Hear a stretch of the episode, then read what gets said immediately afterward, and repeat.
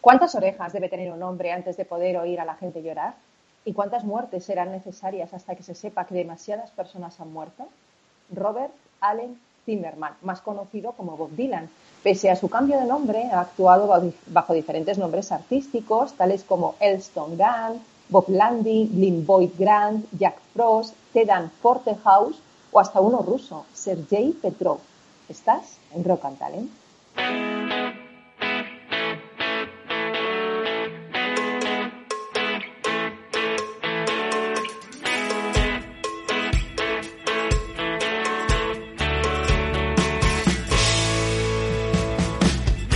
En Capital Radio, Rock and Talent, con Paloma Orozco.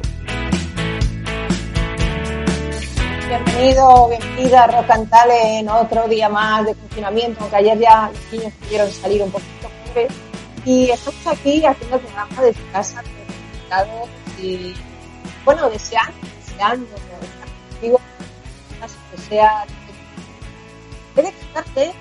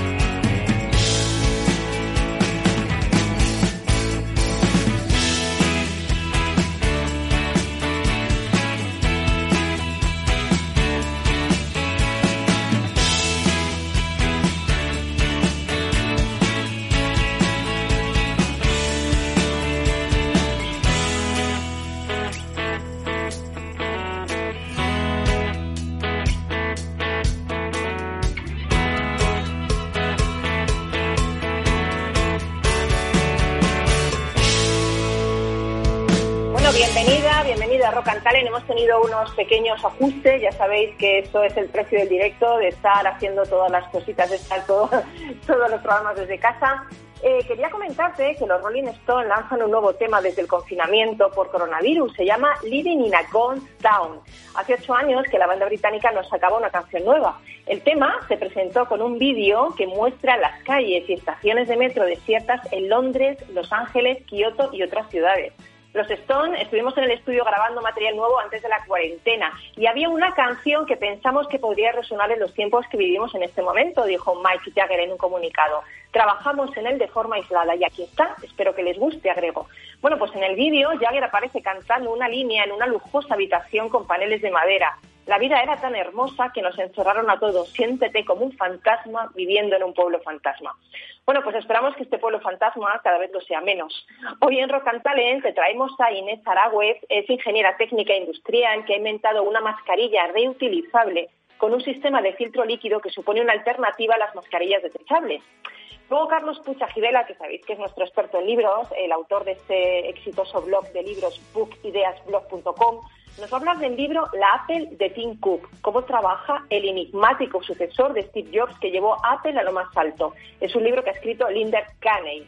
Y luego nuestro experto en mitología y simbología, César Estimel, nos va a inspirar con su visión sobre el cuadro de Patinir, El paso de la laguna Estigia, que tiene mucho que ver con lo que está pasando. Así que sin más, nos vamos con una maravillosa canción de Bob Seger. ¿Comenzamos?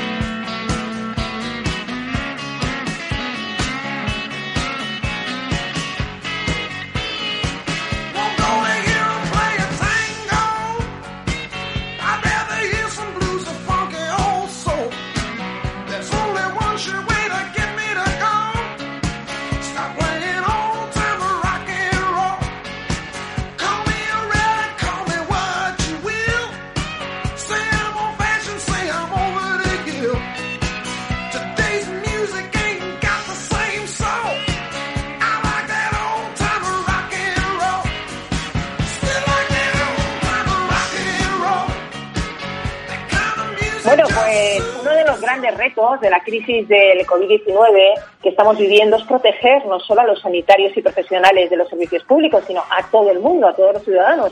Y en este sentido se hace necesario el uso de mascarillas. Hay una demanda tremenda de este producto. ¿La solución pasa por comprar fuera de España? Pues para Inés Aragüez no. Inés está convencida de que saldremos de esta situación con innovación y tecnología. Por ello, durante este periodo de confinamiento ha inventado la mascarilla reutilizable. Ella, Inés Aragüez, es ingeniera técnica industrial, directora en I+D de Acoustic, una startup tecnológica de innovación industrial. Buenos días, Inés. ¿Qué tal? Hola, buenos días, Paloma. Encantada de estar por aquí. Y oye, un saludo a Málaga, ¿no? Estás en Málaga ahora mismo. Exacto, nosotros estamos en Málaga. bueno, eh, Inés, yo hablaba de que, de que has inventado una mascarilla reutilizable y quería que me contaras un poquito, primero, eh, un poquito en qué consiste esta mascarilla y cómo te ha surgido la idea. Pues bueno, a ver, aunque la, nosotros nos dedicamos sobre todo al ámbito de la ingeniería, y aunque la ingeniería es un campo mm, tecnológico, pues al final no podemos ser inmunes al gran drama humano que está suponiendo la pandemia.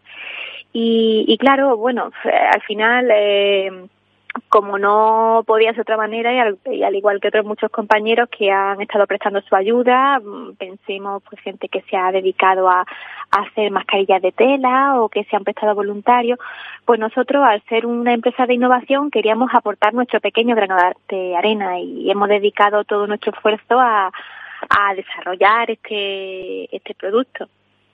Eh, realmente si, si bueno realmente si pensamos en la problemática, eh, los servicios sanitarios pues ahora mismo eh, requieren un elevado número de mascarillas, ya que las mascarillas que se están usando son un elemento desechable y, y claro, al final eh, cada usuario pues necesita varias mascarillas a lo largo de la jornada y teniendo en cuenta todo el personal que existe en los hospitales, pues la verdad es que estamos hablando de un volumen de mascarillas mm, bastante importante.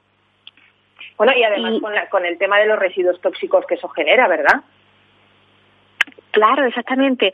Eh, de hecho, uno de los uno de los principales problemas que nosotros nos planteábamos, aparte del abastecimiento que estábamos comentando antes, que, que podemos tener un, un, número de, de, mascarillas a utilizar en torno a unos 30 millones de unidades diarias, otro problema, como tú comentas, es el tema de los residuos que actualmente como las mascarillas son desechables, pues eh, esto puede crear un residuo tóxico eh, que puede dar lugar a una nueva vía de, de contagio. De contagio, claro. exacto. Y el tema es que en los hospitales esta gestión de los residuos está muy protocolarizada y la gestionan empresas especializadas.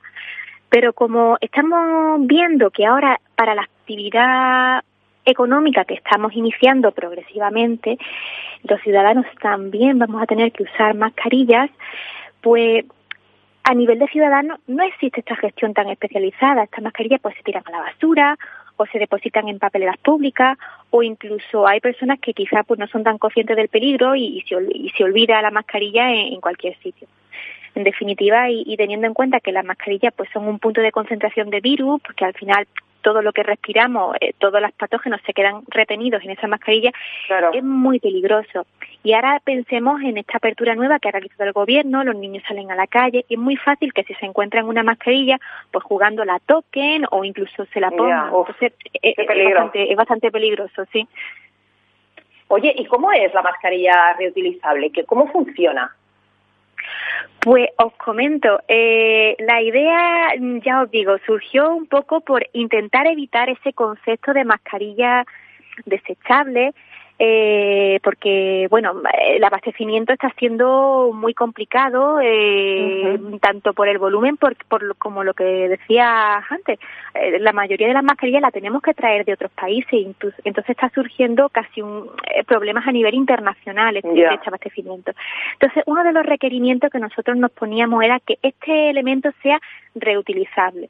Por otro lado es lo que comentábamos de los residuos tiene que ser algo que no tenga un elemento fungible, que permita eh, mm, no generar un residuo que sea tóxico. Entonces de ahí nos surgió la idea de eh, trabajar en un EPI reutilizable usando como sistema de filtración el paso del aire por un medio acuoso con disolución desinfectante. Y os comento también un poco eh, mm, por qué pensamos que este diseño puede ser muy adecuado. Eh, también tenemos que basarnos en lo que comentaba la Asociación Japonesa de Enfermedades Infecciosas, que recientemente ha publicado un, un, informe hablando de una importante tercera vía de contagio con el COVID-19, que son, seguramente lo habréis escuchado, las microgotículas que es que cuando hablamos, eh, pues se quedan unas pequeñas gotitas muy pequeñas que se mantienen en, en el aire durante mucho tiempo. Y pensamos que la naturaleza líquida de este filtro que proponemos hace muy adecuada esa filtración por paso a través de un medio acuoso. Qué bueno. ¿Y ese sistema de filtración que proponéis para esa mascarilla reutilizable eh, puede formularse para cualquier otro patógeno que pueda surgir, aunque no sea eh, COVID-19? Porque entiendo que es algo que tú echas en una, en una, es una solución que echas en el agua, eso pasa por un filtro, eso puede ser para cualquier otro patógeno que pueda surgir. Sí, y de hecho eh, es una de las principales ventajas de este sistema. Realmente nosotros eh, buscábamos también el concepto de que tengamos una mascarilla universal que nos permita tener una sociedad resiliente ante cualquier tipo de situación. En realidad, esta mascarilla eh, lo que haríamos en función del patógeno, pues se formularía el líquido para que sea totalmente ad hoc. Nosotros eh, pensamos que se pueden usar además productos usuales que se tengan en los, en los hogares, de manera que la recarga de esta mascarilla sea muy sencilla. Sí, qué bueno. ¿Y ese elemento de filtración es asequible para cualquier persona? Sí, bueno, mm, te comento un poquito. Nosotros no somos del sector sanitario, pero porque somos una empresa más de, ingeniería. De ingeniería. hemos hablado, hemos hablado con algunos especialistas y nos indican que en este caso eh, podría usarse un pequeño porcentaje de lejía o alguna gota de un producto jabonoso que realmente es lo que es más eficaz para la detección y la neutralización de este virus. Lo que sí me gustaría comentar, que hay veces que la gente eh, cuando nos escuchan, oye, eso de usar lejía en el sitio, eso puede ser perjudicial. No, no, eh, nuestro sistema no, eh, tiene una... No es lo que decía Tran de, de tomaros la lejía, que esto es tremendo, ¿no? Del tema de meternos lejía dentro. bueno, eso es tremendo, la verdad. Pero bueno, es verdad que con esto, que con esta sustancia hay que tener mucho cuidado porque al final algo que se respira, eh, pues tiene que ser muy inocuo para la persona. Nuestro filtro, para tranquilizar un poco en este sentido, es capaz de mm, separar todos los vapores que se puedan producir por este tipo de sustancias y es totalmente inocuo eh, para, la, para la persona. Esta, esta, esta sustancia no llega a las vías respiratorias. Bueno, mal está bien decirlo, porque ya te digo, con lo que dijo la burrada que dijo el otro día el presidente de Estados Unidos, lo digamos claro. La verdad es que sí, hay que tener un poquito más de cuidado a la hora de decir esas cosas. Madre mía, sí. Oye, Inés, ¿habéis hecho un prototipo eh, desde casa con de modo rudimentario. Yo te he visto un vídeo porque, claro, a ver, estabais en el confinamiento y tampoco podíais salir, entonces con lo que tenías por casa has hecho ahí un prototipo. Pero, ¿cómo se pasa a la siguiente fase? ¿Qué necesitáis para poner esta mascarilla en circulación? Pues, mm, como, como dice al final, cuando se hace cualquier tipo de innovación, lo, uno de los pasos fundamentales es comprobar y testear el sistema. El problema era que, claro, ahora como estamos confinados, pues eh, resultaba muy difícil porque no, no te puedes plantear ir a un taller o comprar elementos específicos. Claro. Entonces, eh, bueno, lo que lo que hicimos es echarle un poco de imaginación y de creatividad, intentar hacer un prototipo del sistema que mm, que teníamos en mente con piezas y elementos que teníamos en casa, así al estilo de la película Apolo 13. pero pero bueno, eh, así que cuando cuando veáis la foto del prototipo, eh, tenedlo en cuenta que realmente ese no va a ser el diseño definitivo. Pero, pero a ver, pero, pero ¿qué es eso que sujetas? O sea, ¿son tubos o cómo, cómo lo...? Yo, es algo, digo, ¿y dónde va a sacar esta mujer estas cosas? Parece más que Apolo 13 regreso al futuro, ¿eh? El, el, sí. el condensador de flujo. Totalmente. Al final, bueno, hemos tenido que recurrir a, elementos muy básicos, ya te digo, pues mm, lo que teníamos un poco a mano y dijimos, oye, pues no hace falta un, un recipiente que para el líquido. Oye, pues mira, tenemos esto de cristal, vamos a buscar un tubos. en fin, un poco, un poco así, pero bueno, la idea fundamental es que se vea que, que, que, pueda que puedan funcionar y eso y eso era lo importante en ese, en ese en ese sentido ver que una persona se puede poner esa mascarilla respira fácilmente eh, pues probar que si eh, introducimos por un por un extremo pues algún tipo de polvo queda retenido en el líquido. Todo eso al final es muy importante probarlo porque eh, eh depende la viabilidad de tu producto, depende de, de ese funcionamiento. O sea, que entiendo que tú has sido una conejilla de indias, ¿no? Probando ahí en tu casa que funcionaba todo bien, ¿no? Totalmente, totalmente.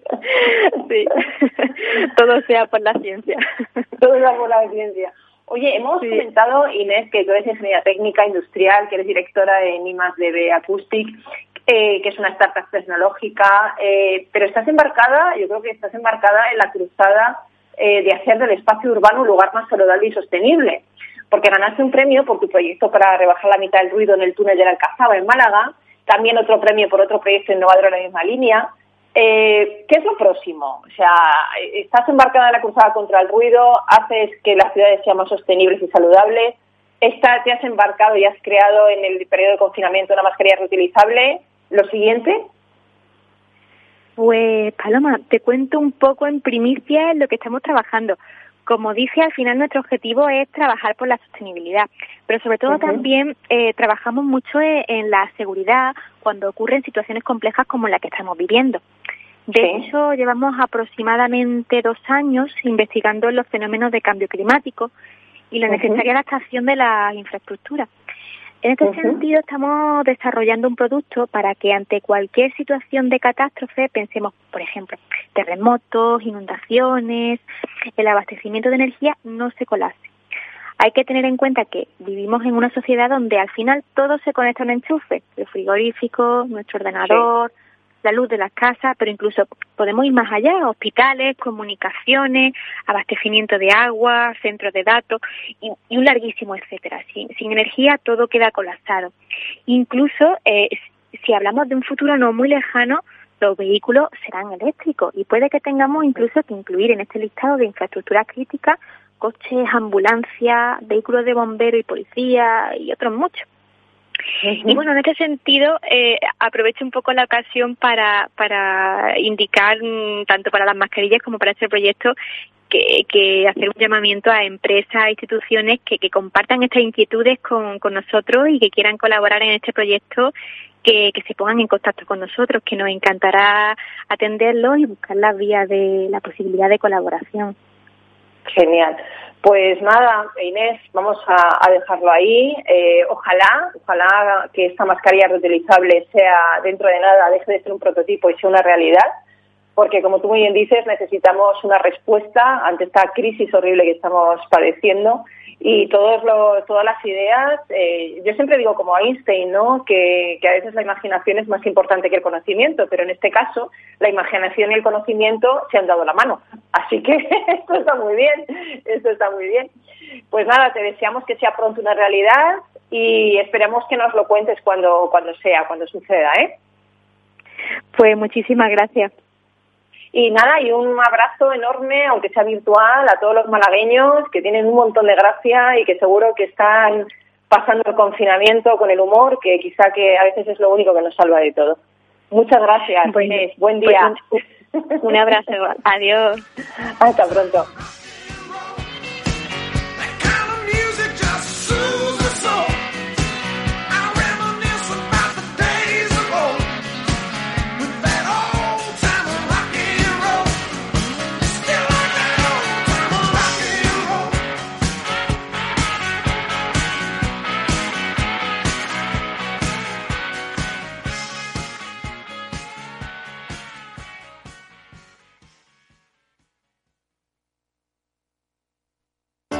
Capital Radio. Aportamos valor. ¿Puede la entidad financiera trasladar al autónomo o empresa el coste del aval línea ICO COVID-19? La entidad financiera tiene la obligación de garantizar que los costes de las nuevas operaciones y renovaciones que se beneficien de estos avales se mantendrán en línea con los costes cargados antes del inicio de la crisis del COVID-19, teniendo en cuenta la garantía pública del aval y su coste de cobertura. Además, las entidades financieras deberán trasladar a sus clientes el beneficio derivado del aval público en forma en otras opciones de menores intereses o mayor plazo o más financiación o periodo de carencia del principal. Como se ha indicado, la entidad no podrá condicionar la aprobación de estos préstamos a la contratación por el cliente de ningún otro servicio o producto.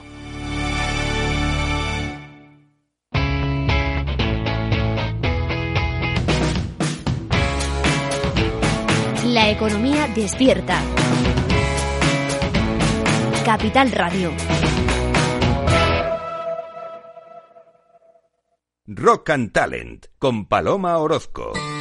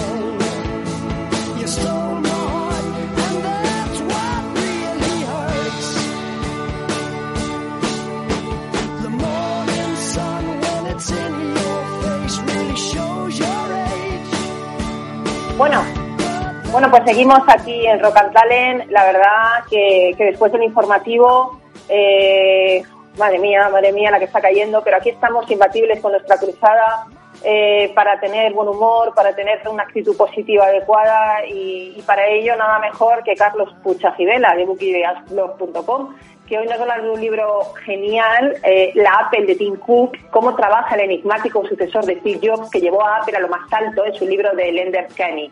¿Qué tal, Carlos? Buenos días. Hola, buenos días, Paloma. ¿Qué tal? Estamos aquí con energía.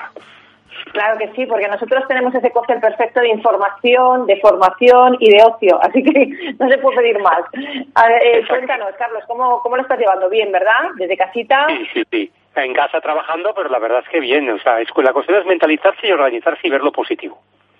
Exactamente, muy bien. Pues háblanos de la Apple de Tim Cook. Es el sucesor de Steve ¿verdad?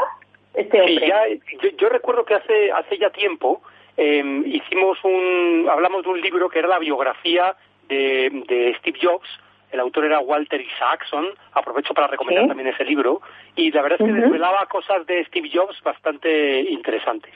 ¿Sí, Paloma?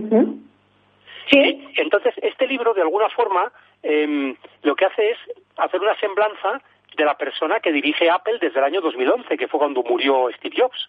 Y tenemos que, los que conozcáis un poco la historia de esta empresa, que hoy en día es la más valiosa del mundo en términos bursátiles, em, tenemos que recordar que en 2011 había una gran incertidumbre porque con la muerte de Steve Jobs se iba el gran fundador, se iba el visionario, se iba la persona que había revolucionado cuatro mercados diferentes, telefonía, cine, música, o sea, era y, computadores, era algo realmente una figura arrolladora, ¿no? Y entonces decían, mucha gente se preguntaba, ¿Va a ser posible que Apple continúe con su camino de éxito, con su camino de innovación, produciendo productos y servicios eh, interesantes para el mercado? ¿O realmente vamos a entrar, va a entrar la compañía en una decadencia? ¿no? Y bueno, para elegir a, su sucesor, porque fue Steve Jobs el que lo eligió y lo designó, eligió a alguien que a priori no era el más indicado para este puesto, puesto que era una persona que era justo lo opuesto a Steve Jobs. Steve Jobs era un genio creativo y en cambio Tim Cook es una persona muy eficiente en lo que son las operaciones. Era el director de operaciones mundial de Apple. Era el que se preocupaba de que las fábricas funcionaran, de que los productos llegaran a los clientes. Se ocupaba de esas cosas. Hombre, no está mal, ¿eh? Un buen gestor no está mal. no, excelente, un genio. En, este, en, este, en estos temas se considera uno de los mejores eh, personas eh, o ejecutivos del mundo, ¿no? Pero bueno, eligió a, esa, a esta persona en lugar de haber elegido a alguien con una personalidad más, más brillante, más arrolladora. Esta, eh, Tim Cook nunca había tenido presencia en los medios de comunicación, no se conocía apenas nada de él.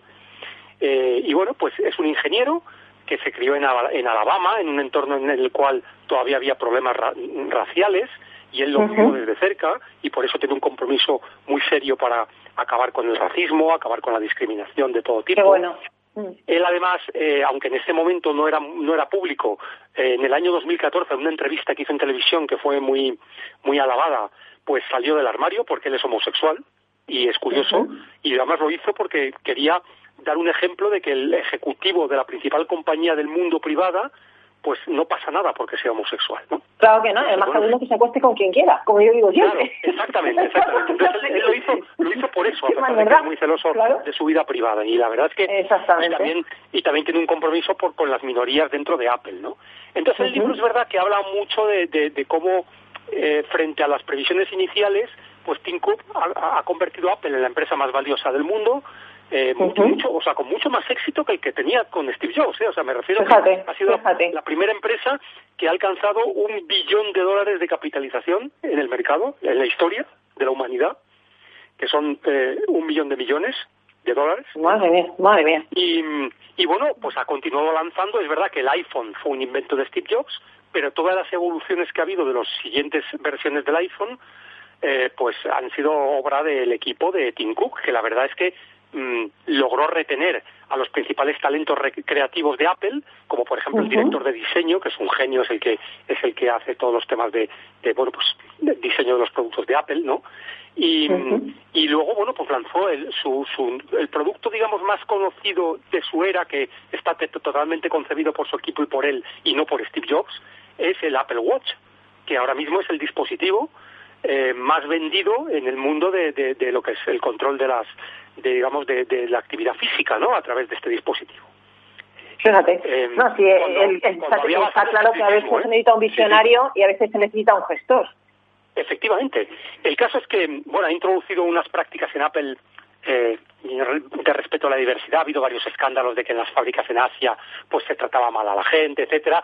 Y es verdad que no está totalmente resuelto, pero eh, eh, Tim Cook tiene un compromiso clarísimo para ir introduciendo cada vez más medidas que permitan que no, se, que no haya explotación infantil, que las condiciones de trabajo sean las adecuadas. Incluso ha sido elogiado por organizaciones como Greenpeace, por el tema del medio ambiente y también por, por la Organización Internacional del Trabajo.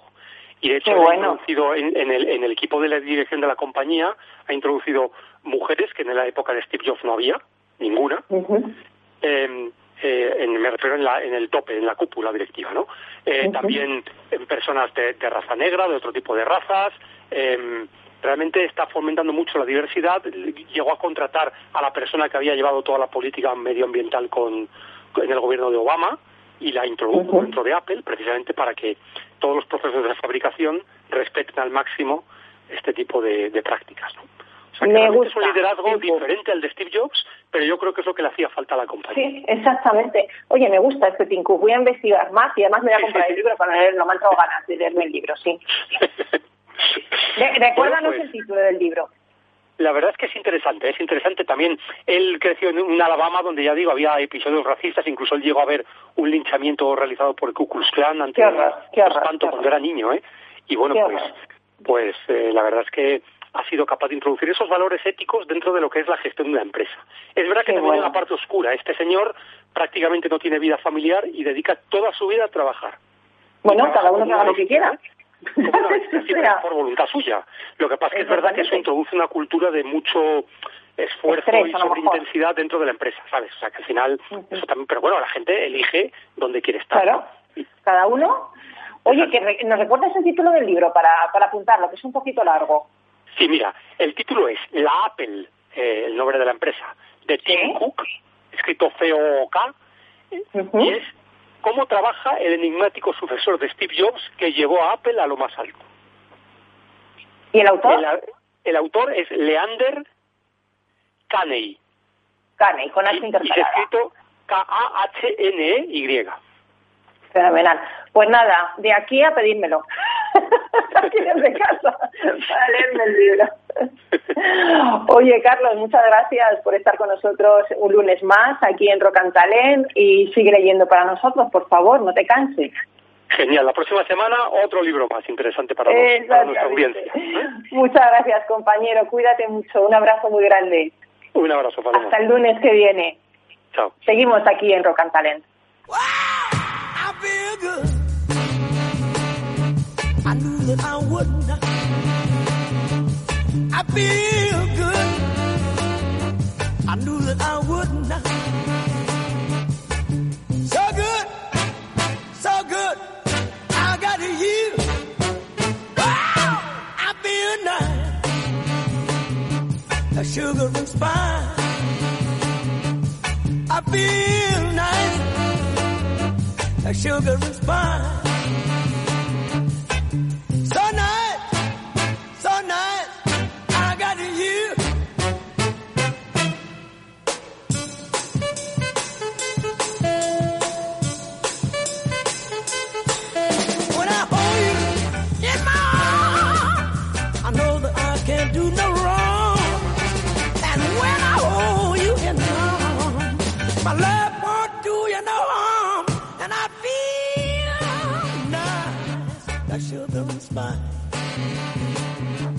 Bueno, pues seguimos aquí en Rock and Talent con nuestro experto en mitología y simbología, César Espinel, que ya seguramente está por ahí. ¿Qué tal, César? Buenos días. Hola, Paloma, buenos días. ¿Qué tal estás? ¿Qué tal? Muy bien, encantada de escucharte. Oye, hoy nos vamos a descubrir muy bien las claves de, em, del cuadro maravilloso El Paso de la Laguna Estigia de Patiner, ¿no? Efectivamente, un cuadro precioso, bastante bastante conocido del Museo del Prado y, y quería eh, relacionarlo un poquito también con, con una idea, con un concepto del hinduismo que es el río del Dharma. Eh, que como vemos eh, las dos son eh, que tienen elementos eh, acuosos, ¿no? ambos son agua y eh, fíjate qué interesante, el filósofo Gastón Bachelard escribía en, en, un libro de 1942 titulado El agua y los sueños, se preguntaba dónde está lo real, si en el cielo o en el fondo de las aguas. Fíjate qué interesante, siempre podemos pensar en eh, la naturaleza, en lo absoluto, en lo infinito, mirando a las estrellas, ¿no? Y claro, tampoco nos tenemos que olvidar de la profundidad de los océanos. Y entonces decía, decía Bachelard, dice, en nuestros sueños el infinito es tan profundo en el firmamento como bajo las aguas, y el sueño le da al agua el sentido de la patria más lejana. Es muy bonito Dice, eh, y claro, en este sentido, la, la, laguna Estigia, que en realidad, según la mitología griega, no es una laguna, es un río que está circuncidando el, el inframundo de la mitología griega, es el límite entre el mundo de los vivos y el de los muertos. Y lo que representa siempre el agua en todas sus manifestaciones o uno de sus significados es el poder del inconsciente, es esa, esa asociación que se hace con la psique, con este universo de vivencias internas que nos permite transformarnos de alguna manera, ¿no? Experimentar cosas que nos hacen en la mayor parte de los casos, por suerte, mejorarnos individualmente, ¿no? Que esto lo hemos hablado también alguna vez, la importancia de ser mejores nosotros mismos para ser mejor como, como colectivo, como sociedad. Entonces, sabes que se está hablando mucho eh, desde hace ya, claro, unas semanas de qué, qué sociedad saldrá de esta situación, ¿no? se están preguntando los filósofos, la gente y demás, dice, ¿qué, ¿qué sociedad va a desembocar? Y entonces, claro, siempre es importante tener en cuenta que la sociedad que va a salir es la sociedad que fraguemos nosotros, porque nosotros somos la sociedad.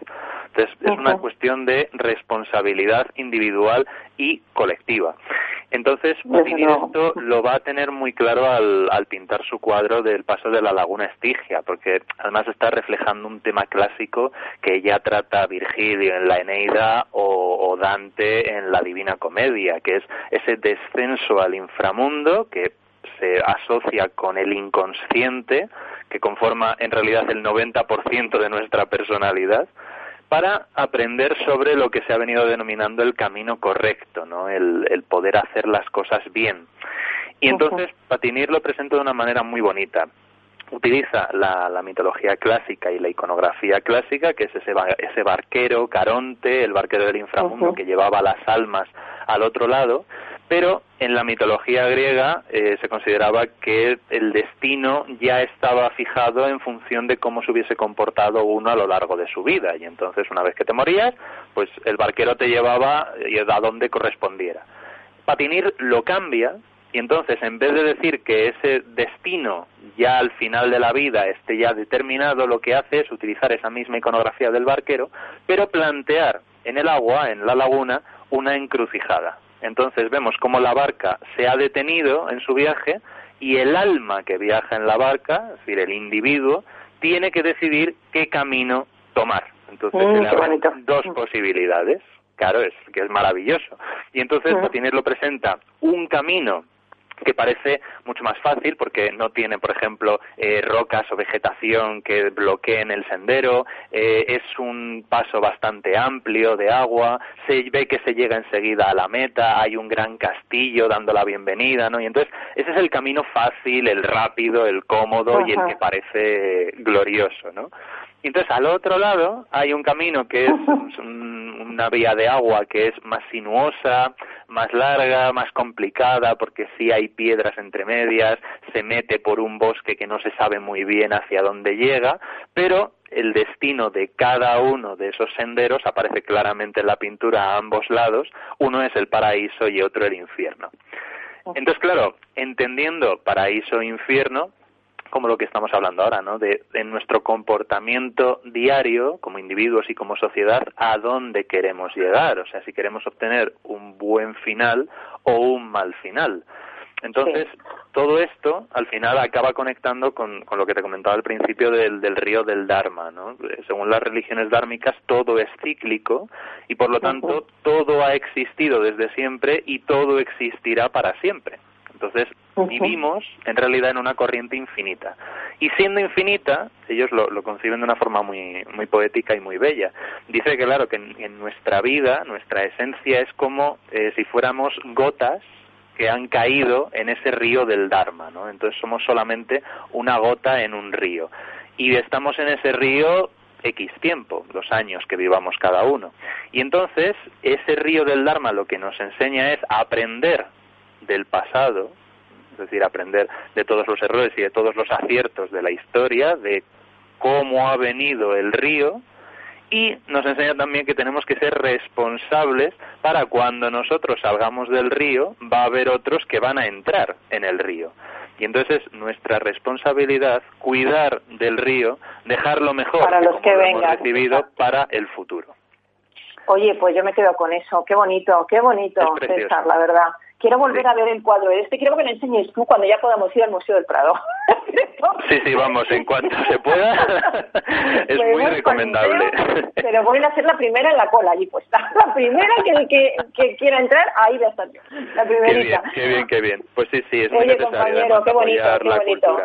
Nos has inspirado. Te tengo que despedir, ojalá pudieras seguir escuchándote hasta mañana, pero no tenemos tiempo. Mil gracias por estar con nosotros, César. Nada, a mí, a mí no, me no me cabe la menor duda de que a veces el mejor camino no es el camino correcto. Pues sí. bueno, cuídate mucho y te mando un gran abrazo virtual. Otro para ti, cuídate mucho, Paloma. Gracias. Un besito. Adiós. Hasta el lunes que viene. Chao.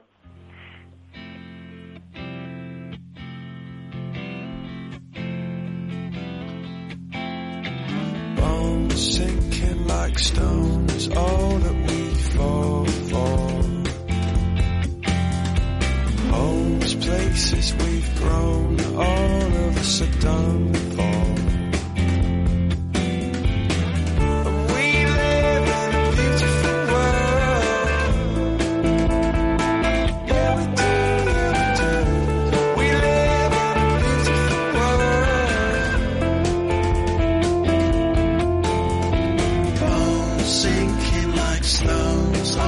Bueno, pues hoy quiero terminar con un poema del escritor y poeta Charles Bukowski, eh, que me encanta, que se llama El corazón que ríe. Y dice así, tu vida es tu vida, no dejes que sea golpeada contra la húmeda sumisión, mantente alerta, hay salidas, hay una luz en algún lugar, puede que no sea mucha luz, pero vence a la oscuridad, mantente alerta. Los dioses te ofrecerán oportunidades, conócelas, tómalas. No puedes vencer a la muerte, pero puedes vencer a la muerte en la vida, a veces. Y mientras más a menudo aprendas a hacerlo, más luz habrá, porque tu vida es tu vida. Conócela mientras la tengas. Tú eres maravilloso. Los dioses esperan para deleitarse en ti. Bueno, me parece un poema precioso, El corazón que ríe, Charles Bukowski, un poeta al que han considerado a veces maldito, un escritor increíble, a mí me encanta, irreverente, eso sí, pero alguien de quien seguramente tenemos que aprender mucho.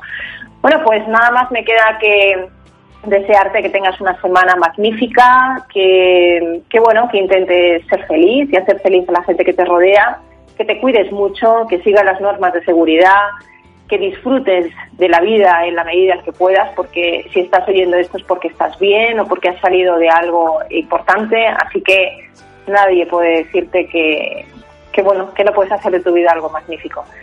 Te deseamos que lo pases bien y que vuelvas con nosotros el lunes que viene. Mil gracias a Miki Garay, que está al otro lado, a Félix el Duende, que elige toda la música, y todo el equipo que hace eh, Rock and Talent, eh, te abrazamos mucho, mucho, mucho. Y sabes que te queremos, no estás solo, amigo, amiga. Cuídate. Un besito. Hasta el lunes que viene.